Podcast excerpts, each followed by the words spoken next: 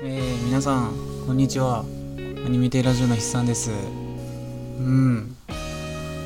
うんもうあ4月もうこれが配信されてる頃は4月も終わりってことですよね。いやーもう毎年言ってるんですけどやっぱり早いですね。1年の1月から4月ぐらいまで全然記憶にないですわ。うん。でえー、っとどうしようかね。あのー、今回あのー、ちょっとあれやね。先月先月の僕の個人会が「エヴァンゲリオンの」あの新エヴァンゲリオンについてあの4時間超話したんですけどあれがねあまりにもハードすぎてあのその時にももうすでに予告してたかもしんないんですけど今回はすごく短い尺でいこうかなって思ってます。もう喉もちょっとセーブで今もうゆっくり喋ってます。うん。ちょっとねあのあれは完全に労働でしたね。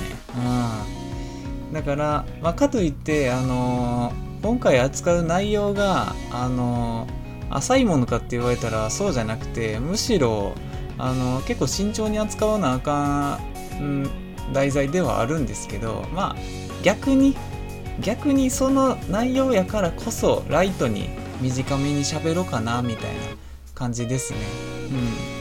うん、で、まあ、というわけで、あの、聞いてる人はタイトル見てるんで分かってると思うんですけど今回はねうーん何何て言ったらいいんですかね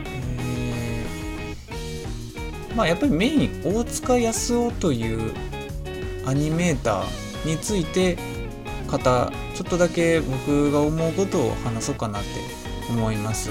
うん、まああの多少アニメね詳しいというか見る人からすると大塚康夫って聞いたらあーなんかあれよねみたいな 有名な人やねってルパンの人やねってなるんですかね普通は、まあ、僕もその程度ですけど、うん、特に僕も大塚康夫さんのあの作品を全て追いかけたりとかエッセイ読んだりとかそういったレベルではないんですけどまあ普通に、えー、ジブリとか宮崎駿を好きな人間として外されへんねあの人物なんででちょっとその辺について話していきたいなと個人的にね思ったこととか話していきたいと思いますので今回もよろしくお願いします。じゃあどうぞ。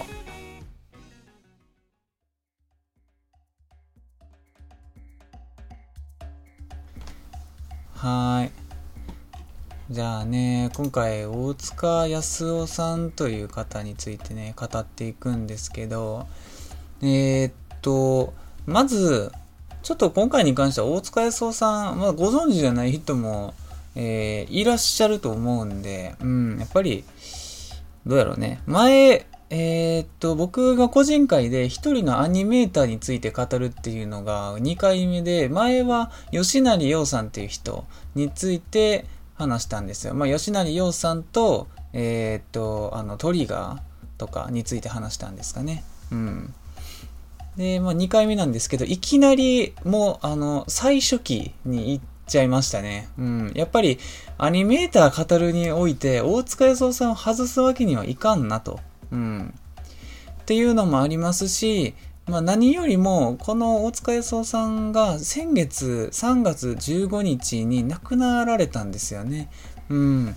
でそれ、ニュースで、あの即流れてきてまあ流れるぐらい有名なアニメーターさんなんであのいわゆるメディアでの取り扱いっていうのもやっぱりそれぐらい重たかったっていうのがあのありあるぐらいの人ですよね。うん。まああのー、で、まあ、本来であれば先月の個人会で話すべきだったんでしょうけど、まあ、いかんせん新エヴァンゲリオンがあったんで、ちょっと1ヶ月遅れっていう形になりました。はい。で、僕、これ見てびっくりしたんですけど、やっぱり、あの、薄々気づいてたんですよ。大塚康夫さんって、まだご存命なんやなと。うん。なんかそ、その失礼な意味じゃないですよ。あの、もういろいよいよわかんなくなってくるんですよ。アニメ古いのも見たり、あの、新しくややってるね、それこそ、鬼滅の刃とか見たりしてくると、この時のアニメーターさんがもういよいよ、なんかあの、この世にいる人の方が少ななってくるみたいな。うん。そういう段階ですね。あと20年ぐらい経ったらね、声優業界に対しても同じことが、あの、言えるようになってくると思うんですよね。10年じゃないな。今、現時、現時点で、あのね、大御所、昭和アニメ担当されてた声優さんとかが、えーと、どんどんね、この世をね、あの、立たれてる現状で、まあ、でも、言うても世代交代でね、あの、ミドルのね、えー、声優さんたちがどんどん活躍していってるっていうか、まあその人たちですら今もうね、声優業じゃなくて、ね、社長になったりとかし始めてる段階ではあるんですけど、うん。まあ声優業界よりもはね、あの、アニメーターっていうのは人材が、あの、探さなくてもいるって言ったらちょっとわかんないですけど、内情はね、わかんないですよ。うん。何の話や で、この方がね、1931年生まれってウィキペディアに書いてて、で、亡くなられた時点では89歳だったみたいですね。うん。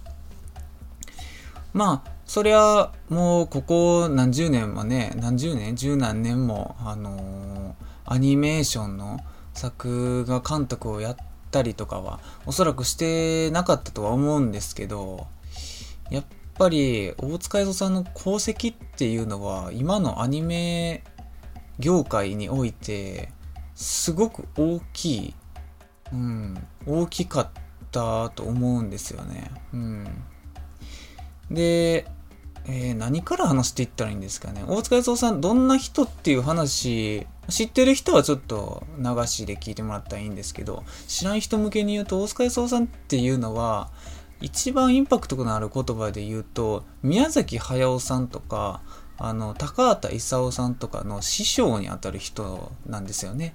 うん。あの情報として僕は知ってるのは。うん。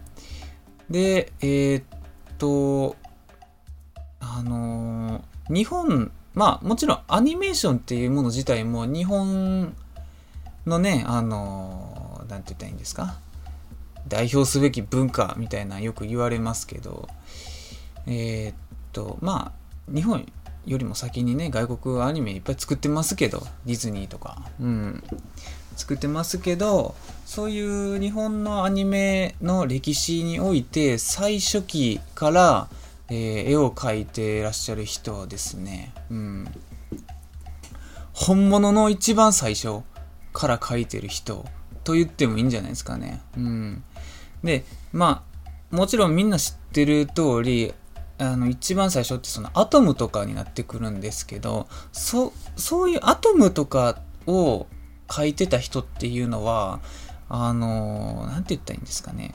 名前が残ってないというか、調べれば出てくると思うんですけど、こういった、あの、なんとか何々さんが、えー、っていう作画の人で、後にこういう作品も書いてるよっていうぐらいの名前のその広がり方をしてないんですよね。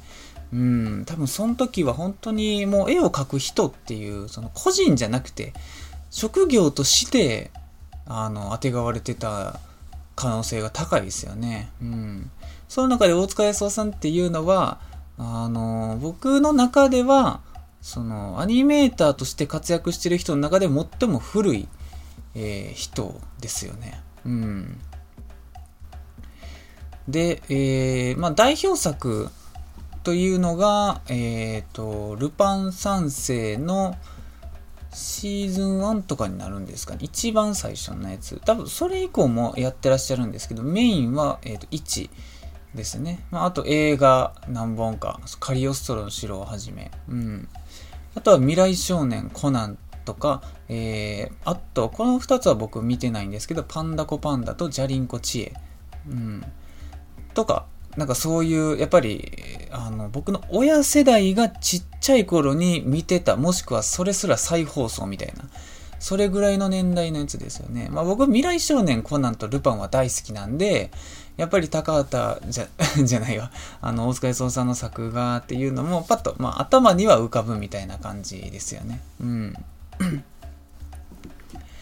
で、なんかあの、この言葉に話して何になるのかちょっとわかんないんですけど、この方は来歴みたいなのが結構特殊で、あの、もともと、あの、公務員なんですよね。でもその公務員は公務員でも、市役所勤めとかじゃなくて、あの、警察官で、なおかつ麻薬取締官っていう経歴があって、それを、がね、面白いですよね。なんでこの世界に入ったんって。うん。まあ確か、えー、っと、どこかで誰が言ってたんやったっけな書いてたかちょっと忘れたんですけど、あの、もともと、アニメーションを描くというよりかは、あの、大塚康夫さん自体が、あの、鉄道とか車とか、えー、っと、まあ、あとはその、えー、あれなんて言った、ミリタリーとか、うん、その、戦車とか、装甲車とかが趣味として好きやったらしくて、で、それを、おそらく、それも趣味で、あの、スケッチとか、なんかそのデッサン的なものをしてらっしゃったんですよね、確か。でそれが工事、工事って言うとちょっと軽くなっちゃうんですけど、なんかそれがきっかけでみたいなのをどっかで、あの、聞いたことがありますね。うん。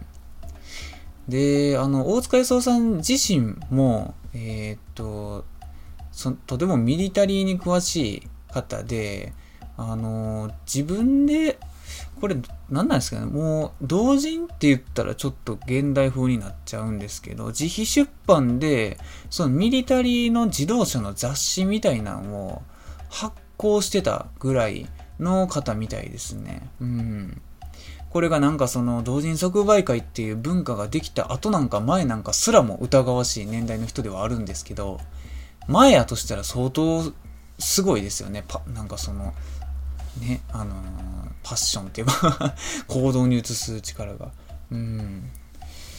ねえ、あの、その時の絵とかも見たんですけど、やっぱりうまいんですよね。うん。で、えー、っと、あと何を言えばいいんですかね。うん。あの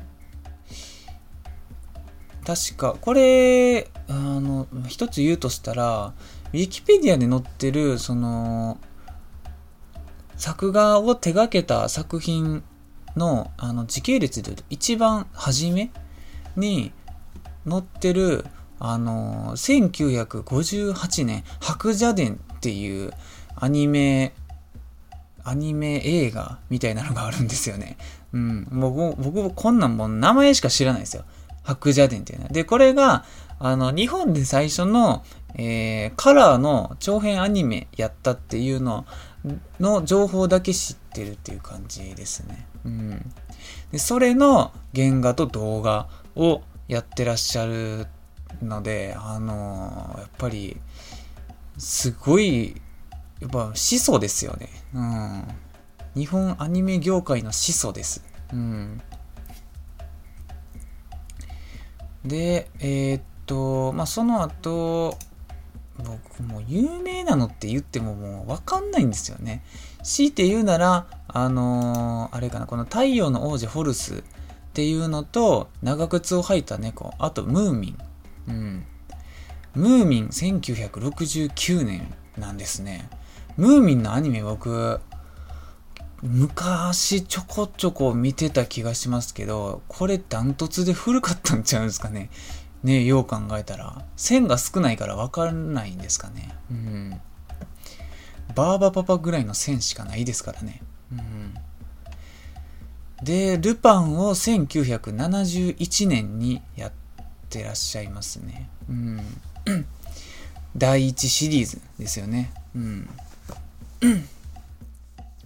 第1シリーズのルパンも僕好きですよ。うん、なんかやっぱり緑のジャケットで印象に残るじゃないですか。赤の方が残るんですけど、うん、緑、赤が有名な中で緑があると緑の方がね、やっぱちょっと、あ、これ緑の時やから古いやつやなって分かりやすいですよね。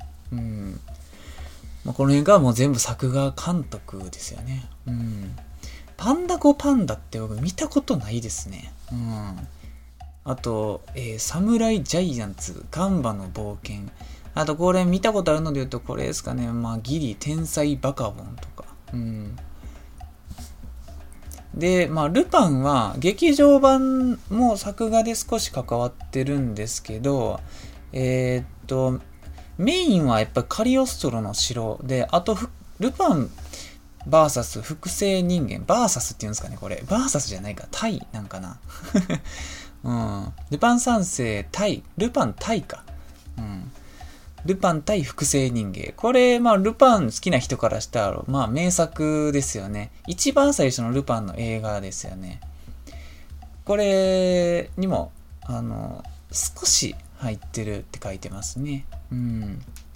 で、カリオストロの城を79年にやります。で、その後僕が知ってるのって言ったら、さっき言ったジャリンコ知恵と、あとこれ僕意外と好きでしたね。えー、名探偵ホームズ。うん。これも確か、名探偵ホームズは、宮崎駿とのタッグの代表になったと思いますね。ちょっと書いてないですけど。うん。で、えー、あと、ルパン三世の風魔一族の陰謀とか、えー、これ、こん、こんなんあったっけな？あ、これは知ってるわルパン三世、ナポレオンの辞書を奪え。あと、ルパン三世、霧のエボ、えー、エリューシブ。これ、このあんまり覚えてないから、だいたい僕、ルパンの映画を全部見てるつもりなんですけど、あんまりこれ覚えてないですね。ルパン三世、霧のエリューシブ。うん。風魔一族とかはね、結構覚えてますけど。うん。ですかね。あの、作品数自体は、まあまあ、めちゃめちゃ多いわけじゃない。まあ、多い方ですね。うん。で、あの、まあ、ほとんどが作画監督になるんですけど、やっぱり古い作品多いんで、そこまで僕からした親しみはないんですけど、うん。いやー、お疲れそうさん、そうですね。うん。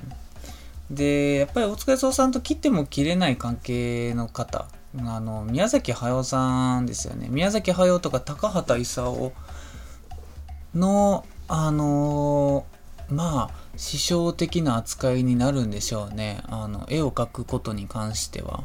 うん。で、あのー、これまた面白いとこやと思うんですけど、特に宮崎駿とかのあのタッグに関しては、あんまり知らないんですけど、もともとの絵のタッチとか好みっていうのが似てるんですよね。おそらく。うん。だから、コナンとか、カリシロとかでもすごいコンビネーションを発揮するんでしょうね。うん。もともと似てるんですよ。うん。で、えー、っと、あと、あー、これ別にどうでもいいか。なんかあの、警官出身のアニメ業界の人で言うと、あの、安本さんとか、えー、安本さんじゃないないな、あの、あれ、え？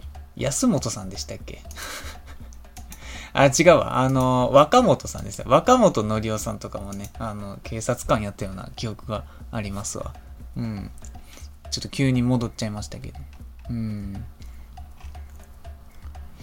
で、えー、っと、あと、何を言、おうとしてたっけな。あの、特に、大塚康さんのえー、アニメーション、その実際に描いた絵を見て僕が感じたことで言うと、あの、とにかく大塚康さんの描くキャラクターっていうのは、あの、動きとか演技っていうのが、なんか、あの、アニメアニメしてるって言ったらいいんですかね。アニメでしかできないことをしてると言ったらいいのか。うん、アニメやからこそできる表現っていうのを多用されてる気がしますね。うん。なんか、その、これ、なんかその、老害感出るかもしんないんですけど、作画が綺麗なアニメってあるじゃないですか。いわゆるその言葉としてあのアニメ作画神やったわみたいなここの作画やばくないみたいなっていうのをよく聞くというか僕自身も発言することがあるんですけどあ作画っていうのはあのー、なんて言ってんですか2つやっぱあると思うんですよね。2つ以上あると思うんですよ。でいわゆる一般的に今言われてる作画がいいアニメっていうのは全部なんかその書き込みがすごいですよね。単純に綺麗で。色とかが、うん、やっぱりデジタルとあのー、アナログの違いももちろんあるんですけどただ単に、ただ単にって言ったらちょっと悪口になるな。なんかすごく さ、その作画枚数が多くて、描写が細やかで、色彩が豊かみたいな、うん。シーンのことを作画がいいみたいな感じで言われてるんですけど、もう一個やっぱ大塚康夫さん的目線で言うと作画がいいっていうのは、あのー、なんて言ったらいいんですかね、あの、絵に描くと、現実にあるものを絵にして描くと、なんか本来の質感とか、あの、構造とかっていうのが分かりにくくなるんですけど、そこをいかに、あの、アニメーターの技術として、えー、分かりやすくというか、むしろ誇張して、えー、アニメならではの良さ、面白さとして、書く、書けているかみたいな、その度合いっていうのも作画がいいっていう言葉の一つの意味になるんですよね。うん。あの現実ではありえないことも逆に言うとアニメでは表現できるんで、例えば、そのカリオストロの城の話ばっかりになってくると思うんですけど、あのルパンと次元があの、ルパンのいつものフィアットに乗って、あれ、何でしたっけ？追いかけられてるんでしたっけ？あの、敵に。追いかけてるんかな？ちょっと忘れたんですけど、なんかその、崖際、崖に、その、なんて言ったんですか？舗装されてる道路みたいなのがあるじゃないですか、崖に。うん。そこをこうグーってカーチェイスするシーンがあるんですけど、なんかその辺の、あの、車の動きとか、っていうのがすごい、あの僕の中ではすごいイメージする大塚康夫さんのシーン、作画したシーンとかですかね。うん。車は別に急発進、スピードを急に上げた時に、あのー、ね、なんて言ったんですか、こう、あれ、なんて言ったアニメならではの表現なんですけど、一旦、こう、縮むみたいな。一旦縮んで、えっ、ー、と、前のタイヤが少し上がって、こうぐっと後ろのタイヤだけで進んで、前のタイヤが地面に着地するみたいな動作とか、あのー、例えば、急な、えー、右カーブ、右カーブを、右カーブ、右旋回をするときに、やっぱり左側に重心が傾くじゃないですか。で、その時に車の、えー、左後ろ、もしくは左前のタイヤが少し、あのー、なんて言ってめり込むというか、あのー、重さがかかってるように書く、書かれているっていうか、うん、なんかそういう演技、人間以外にも演技をさせてるっていうのがすっごいあのその後のアニメーションにも影響を及ぼしてるんやろうなって感じますね。うん。やっぱりそれまでのアニメっていうのは、それまでというか、なんかね、そういう、それよりも古いアニメとかになると、そこまでなんかそのアニメーションに技術的なものを感じることは少なかったんちゃうかなって思うんですけど、大塚康夫さんのおかげで、アニメーターはそのキャラに演技をさせるっていう概念ができたんちゃうかなって思いますね。うん。いいですよね。で、あのー僕、前の個人会でも言ったんかな？結構前の個人会で言ったんですけど、あの、僕が好きな BS 漫画屋っていうテレビ番組があるんですけど、そこでもカリオストロの城特集みたいなのがやってて、あのーやっぱりそこでも大塚康夫さんの作画の良さみたいなのが取り上げられてましたし、あのルパンってね、よく空中で平泳ぎしたりとかするんですよ。あと、あの、水の流れに逆らって平泳ぎするみたいな。ああいうのとかも、やっぱりちょっとお茶目な大塚康夫さんの感じしますよね。まあ、あの、わかんないですよ。宮崎駿の、その範疇なんかわかんないんですよね。あの、仮城とか、未来少年コナンに関しては。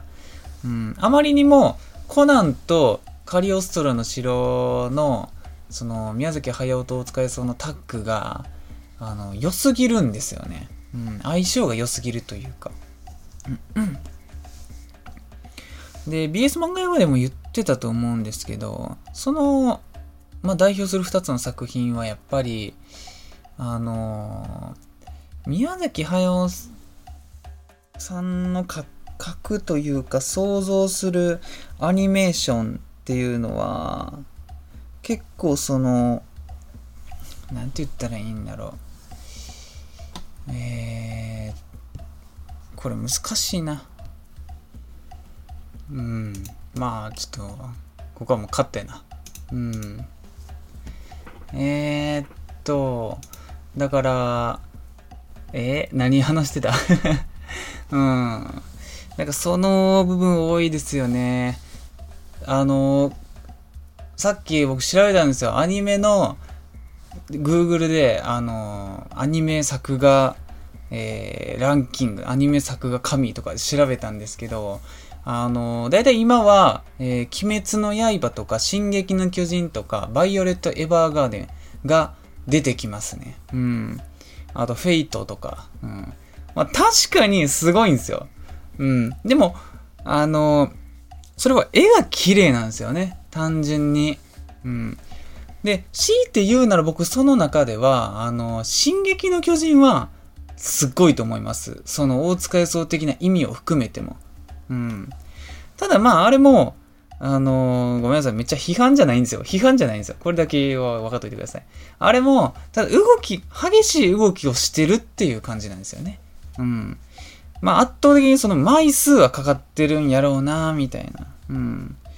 ただ、あのそこがね、あの大塚予想的作画のの、あの、力の注ぎ方的なニュアンスにはなってはいないですよね。うん。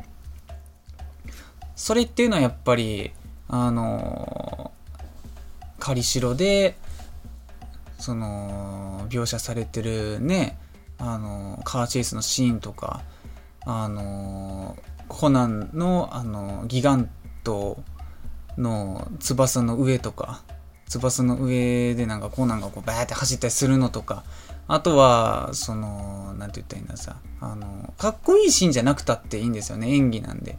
さっき言ったルパンが空中で平泳ぎするシーンとか。うん。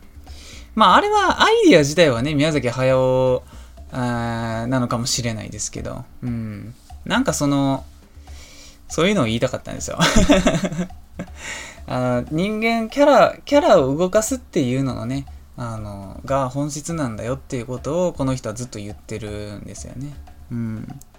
で、これが、あの、僕、忘れてたんですけど、あの、映像系の、映像系には手を出すなの個人会収録した時にちょっと言ってたんですけど、映像系に出てくる、あのえーと、金森さやかっていうね、キャラクターがいるんですけど、僕、その個人会で金森さやかは、あの、大塚明夫さんがモチーフ、まあ、モチーフとして書かれてるかどうかはそれはわかんないですけど、あまりにもちょっと年代が違いますし、なんですけど、やっぱり、この金森というキャラは大塚康夫さん的な考え方を持ってるんやなっていうのが、その、そういう考え方で見るとすごい分かりやすかったですよね。うん。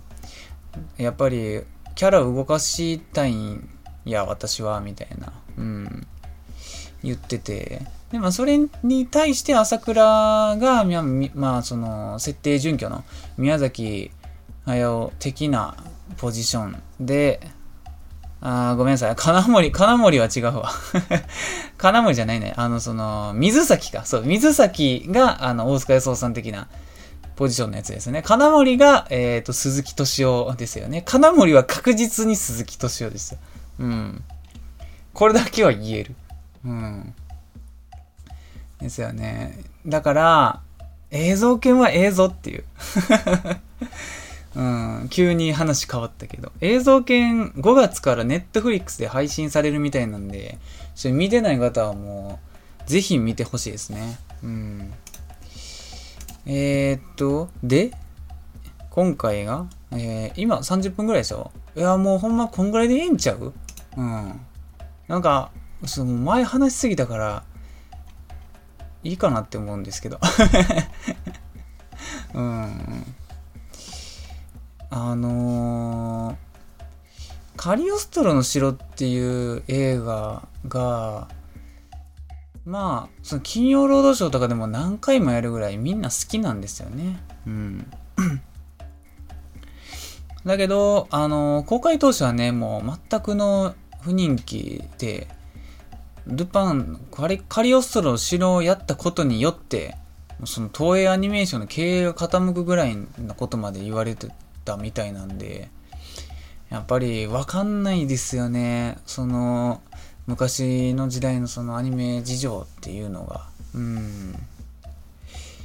でも、まあ、アルパン、カリシロ好きですね、僕は。うん。あとなんか、ある？うん。で、カリシロが、あのー、確か宮崎駿の、えー、初映画監督作品なんですよね。それまではテレビシリーズやったんですよ、確か。あの、何やってたんやったっけ？えー、っと、あの、ハイジとか、ハイジとか、あの、母を訪ねて3002とか、でしたっけ？ちょっと忘れたんだけど、高畑勲とごっちゃになってる可能性結構高いんで、うん。まあまあまあ、うん。で、ルパンね、あの、満を持してやったんですけどっていうとこなんですよね。うん。まあ、うん、この辺ね、僕、その、大塚康さん、好きなんですよ。宮崎駿も好きなんですけど、いかんせん年代が離れすぎてて、追いかけるにしてもっていうとこ多いですよね。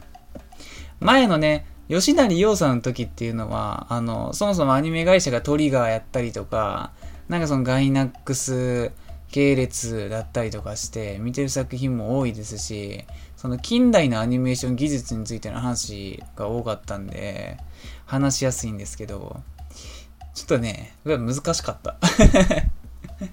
何が言いたいかっていうと、お疲れ様さんは偉大な人やったんやっていうの、いうことです。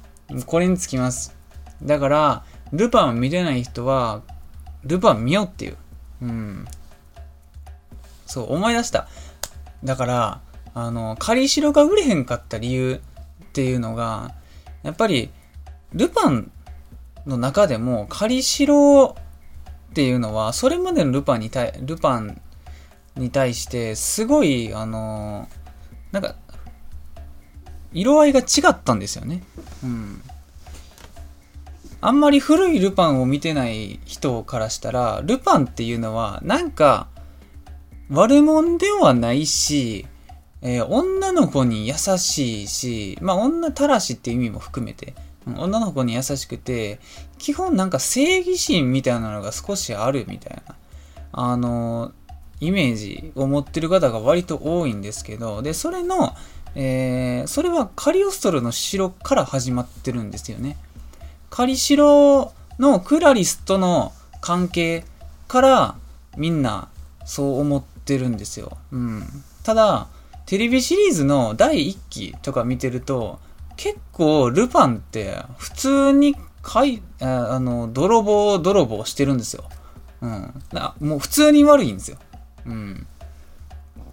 だけど、カリシロが出て、あの、やっぱりそのルパンを期待して見に行ったんだけど、ちょっと違うな、みたいな、あの、感想を持つ人が割と多いですね。うん。まあ僕は両方好きですけどね。カリシロも好きですし。うん。あとなんかあるかね。カリシロ、うーん。僕はやっぱりカリシロって言ったら、もう本編始まる前のアバン、アバンタイトルが、なんかもう出来が良すぎるんですよ。うん。アバンタイトルの中で一番出来いいんちゃうかなって思いますよね。うん。なんか思い浮かべてください。アバンって、アバンといえば何ですかって言われたら、カリシロとかですかねって。カリシロとかサマーウォーズとかですかねって。うん。カリシロサマーウォーズ。今パッてウガンダンは、そんぐらいですね。サマーウォーズのアバンめっちゃ好きです、僕。うん。まあ、あの、アキラとかも好きですよ。アキラはなんかアバンっぽくないんですけど、本編の一部っぽい感じがするんですけど、まあ、あの、タイトル出しがかっこいいって意味で言えば、うん。そうですね。うん。うん、あとはね、カリシロがね、あの、ゴエモンの出てこなさが面白いっていうのも、結構、あの 見方として一つありますよね。カリシロってね、ゴエモンがマジで出てこないんですよ。うん。でも、おるんすよ。ゴエモンみたいなんが。そう。ゴエモンの影みたいな。うん。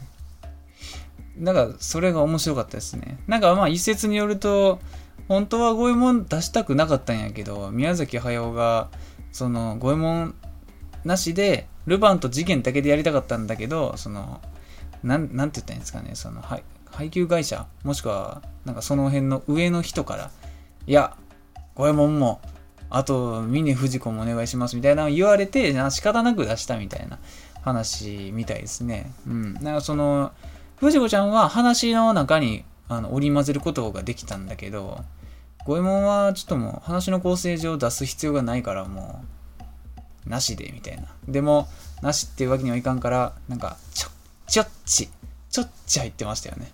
うん。すでに車が切れてる描写があるみたいな。うん。それできるのは五右衛門しかおらんけど、その、それを切った描写もないみたいな。そう。すでに切れてたっていう。うんことですね。うん。サクッと終わっとく？うん。じゃあ本編こんぐらいにしときますか。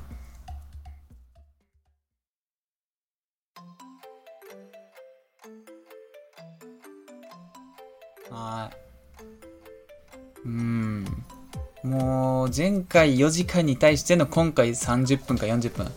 こんぐらいでええこんぐらいでええんや、もう。うん。長すぎたんや。というか最近レギュラー回も長いっすよね。うん。あのー、先週の僕のガンダムの回、結構はっちゃけてしまって2時間超えてるんで、マジで、あれも最後まで聞いてる人多分いないと思うんですけどここで一旦補足しといていいですか？先週のガンダムのニュータイプの話について。あの、ちょっとだけですけど、あのー、先週のガンダムのニュータイプ強さランキングみたいな中に、えっ、ー、と、僕は、あのー、単影ガンダムは入れてないです。うん。こんなんつつかれることないと思いますけど、なんとなく言ってきますね。うん。入れるか迷ったんですよ。でも、単影って諸説あるじゃないですか。うん。一応宇宙世紀として含んでる記事とかもありますけど、含んでない記事もありますし、公式設定どうなってるのか僕あんま知らないんですよ。ターン A 自体は見たし好きなんですけど、なんか、いいかな。見た上で僕が個人的に思ったことは別に宇宙世紀として数えなくてもええかなっていう。うん。アナザーと宇宙世紀の間ぐらいなんですよね。うん。一番宇宙世紀に近いアナザーですかね。他のアナザーの中でも。うん。まあ、なんで、入ってないです。ちょっと反則っぽいとこもありますしね、月光町とか。うん。ニュータイプ能力、まあ、サイコフレームとか、サイコミュについて絡めて、絡めた方が話しやすかったんで、ちょっとあんま関係ないじゃないですか。あの、ターンエガンダムって。ターネーガンダムって。うん。そう。だからちょっと含めなかったですね。うん。ちょっと1位のリタについて文句がある人はぜひ、あのー、僕にお便りください。うん。話し合いたいですわ。神一なんやとかね、やっぱあると思うんですわ。うん。そう。いや、アムロやろとかね。うん。わかんないです、僕はその辺は。うん。ええー、あと、こんなもんすかね。うん。なんかちょっとアニメ、なんでもいいんでアニメの話するとしたら、あの、えっと、あれ何やったっけ？魔法使いの夢2期やるんすよ。うん。あれめっちゃ楽しみっすね。あの確かウィットじゃなくなったんですよね。うん。でも、まあ別に前の魔法使いの夢もウィットやから見たっていうわけではなかったんで、別にどっちでもいいかなっていう。まあ、あの、ちょっとだけ作が変わるかもしれないですけどね。もう僕、しかも僕原作読んでないんで、ストーリー全くわかんないですし。うん。魔法使いの夢2期楽しみやね。でね、今期、ちょっともう終わってるんですけど、今期僕見るアニメ多くて、まあ全然置いてないっすわ。うん。なんかゆるキャンとか、えっ、ー、と、あれとかね、のんのん日和とか、あと、ログホライズンとか、進撃の巨人とか、あと、ドクターストーンの2期とか、うん、全然追いかけられてない。多すぎる。うん。それよりも先に僕、ウマ娘のアニメ見ちゃったんですよね。うん。ウマ娘のアニメ、めちゃくちゃ良かったんですよ。あれね、すっかり油断してましたね。なんやったら、2021年に見たアニメの中で、今んとこ暫定1位っすわ。うん。あれね、もうほんまに僕めっちゃ妄想しちゃうんですけど、あの、ストーリーめっちゃ良かったんですよ。ただ、1回15分とか、いや、5分でいい。5分でいいから、あの、UFO とか、ウィットにあのー、なんて言ったらいいんですか。レースの最終コーナーから直線にかけての、あのー、様を鬼の作画で描いてほしいっすわ。特に、あの、ライスシャワーとか。うん。なんかね、レースのシーン自体迫力は結構あるんですよ。うん。だけど、ちょ、もうちょっとね、あのー、激しかったら僕もっと良かったっすわ。もう100点超えてたぐらいの。うん。なんかもうね、もっとテニスの王子さんはしてもよかったんやってて、もうなんかもう、うおーみたいな。もうなんか、なんか出してもよかったっす。覇気みたいな。そう、エフェクト的な。なんか言ってもただ走ってるだけみたいな感じが、うん、ちょっと惜しかったですね。ちょっと踏ん張ったりはするんですよ、足で。これが帝王ステップだみたいな感じでこうボーンって踏ん張って加速ブーンみたいな描写はあるんですけどあのあのドラゴンボールみたいなあれは出さなくていいんですよさすがにただもうちょっとなんかねよりのレイアウトとかそのアングルとアングルとかなんかあったかもしんないですね。うん。なんかあのー、あれ公式の絵なんかな？ライスシャワーって、こうなんか右目か左目が、なんかその青く光る、なんか青い炎みたいなのが出るみたいな。なんか、ツイッターの見過ぎっすかね うん。なんか、そこの辺の絵師が描いてるやつがオリジナルやったらちょっと申し訳ないんですけど、なんかそういう表現あってもよかったかもなっていう。うん。まあやっぱり、あのー、ゲーム会社が資本してるえー、コンテンツになるんで、できるだけやっぱりアニメ作るに至ってもコストも抑えなあかんし、ってなったと思うんで、その、あんまり有名どころじゃないアニメ会社にね、あのお願いした可能性があるかもしれないんですけど、まあ、そのアニメ会社にめっちゃ失礼な発言今しれっとしましたけど、そう。うん。いや、良かったですよ。でも、2期。1期も良かったですけど、2期の最後、もう、ボロボロ泣きましたわ。うん。まあでなわけでね、引き続きね、ウマ娘はね、ゲームもアニメもね、もう絶賛ドハマりしてるんでね、ウマ娘も見てない人はちょっと見てほしいですね。競馬好きじゃなくても面白かったです。僕はあんま競馬は知らない、言ったこと、やったこと1回しかないですけど。うん。はい。えー、こんな感じ？うん。ちょっと今回ね、もうこんな感じですわ。あんまり勉強してきてないから。うん。あのね、月とかね、何もなかったら、いよいよ、ょっと大友克弘について話したいかもしんないですね。この、巨匠続きになっちゃうんですけど。うん。やっぱり、まあでもね、大塚明夫もね、あ、じゃ大塚明夫って何？声優さんになっちゃった。大友克洋さんに関してもね、あの、やっぱ特殊ですよね。あの、本来別に監督じゃないんですよ。もう今となっては大友克洋ってアニメ映画の監督と言っても全然問題はないんですけど、本来は漫画家ですからね。うん。でも、アキラで監督もしちゃってるんですよね。もう。ね、ねおかしいっすよ、あれは。うん。だから、あの、そういう意味では、大、あの、えー、もうごっちゃになった。大塚康夫さんっていうのは、あの、ある種、プロフェッショナルなんですよね。もう、人生ずっと作画なんですよ。うん。一回だけアニメーション監督確かやってたと思うんですけど、あの、もうそれ以外は全て作画なんですよ。もう絵を描くことだけをしてるんですよね。うん。やっぱりどうしても宮崎駿とか高畑勲とかっていうのは、あの、本質は監督なんですよね。もう、あの、その、中盤以降から。初めはね、あの、誰だってアニメーターで、えー、原画やって、ね、あの、動画やったりとか、原画やったりとか、えー、してからのなんで、うん。で、この、音、大塚康夫さんっていうのはもうずっと原画ですね。これはあえてやっぱり、その道に進むっていう意思があったと思いますね。うん。でもそれのおかげで、今の日本のアニメ業界、アニメーターのなんかね、その、礎を築いたっていう意味では、やっぱ功労者ですよね。うん。宝石がでかすぎる。決してね、今、96年生まれの僕からしたら、あの、有名な作品ばっかりやってるわけではないですけど、うん。そんな僕ですらですよ。未来少年コナンとか、ルパン三世に関しては、面白って思ったっていうのが、すごいですよね。うん。動きがとにかくいいです。うん。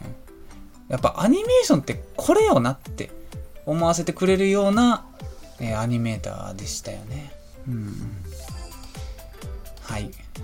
しまった。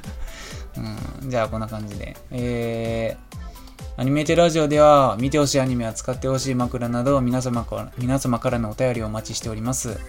宛先はアニメーテラジオ gmail.com TwitterID は at アニメーテラジオとなっております。うん。じゃあ、今回はね、えー、45分ぐらいかな？になってると思うんで、いつもよりかは短い。ここ最近の僕の個人会の中では一番短いかもしれないです。うん。えー、あと、えー、第100回っていうのがね、もうそろそろね、アニメテラジオ、ちょっとくしくも迫ってきてしまいまして、もうね、はなんかもはや恥ずかしいですよね。100って何、何や？そんなやってきたんか誰の目にも触れられずと。うん。思うんですけど、100ね、なんかやりたいなって今話してます。うん。時間があればね、なんかいろいろやりたいんですけど、うん。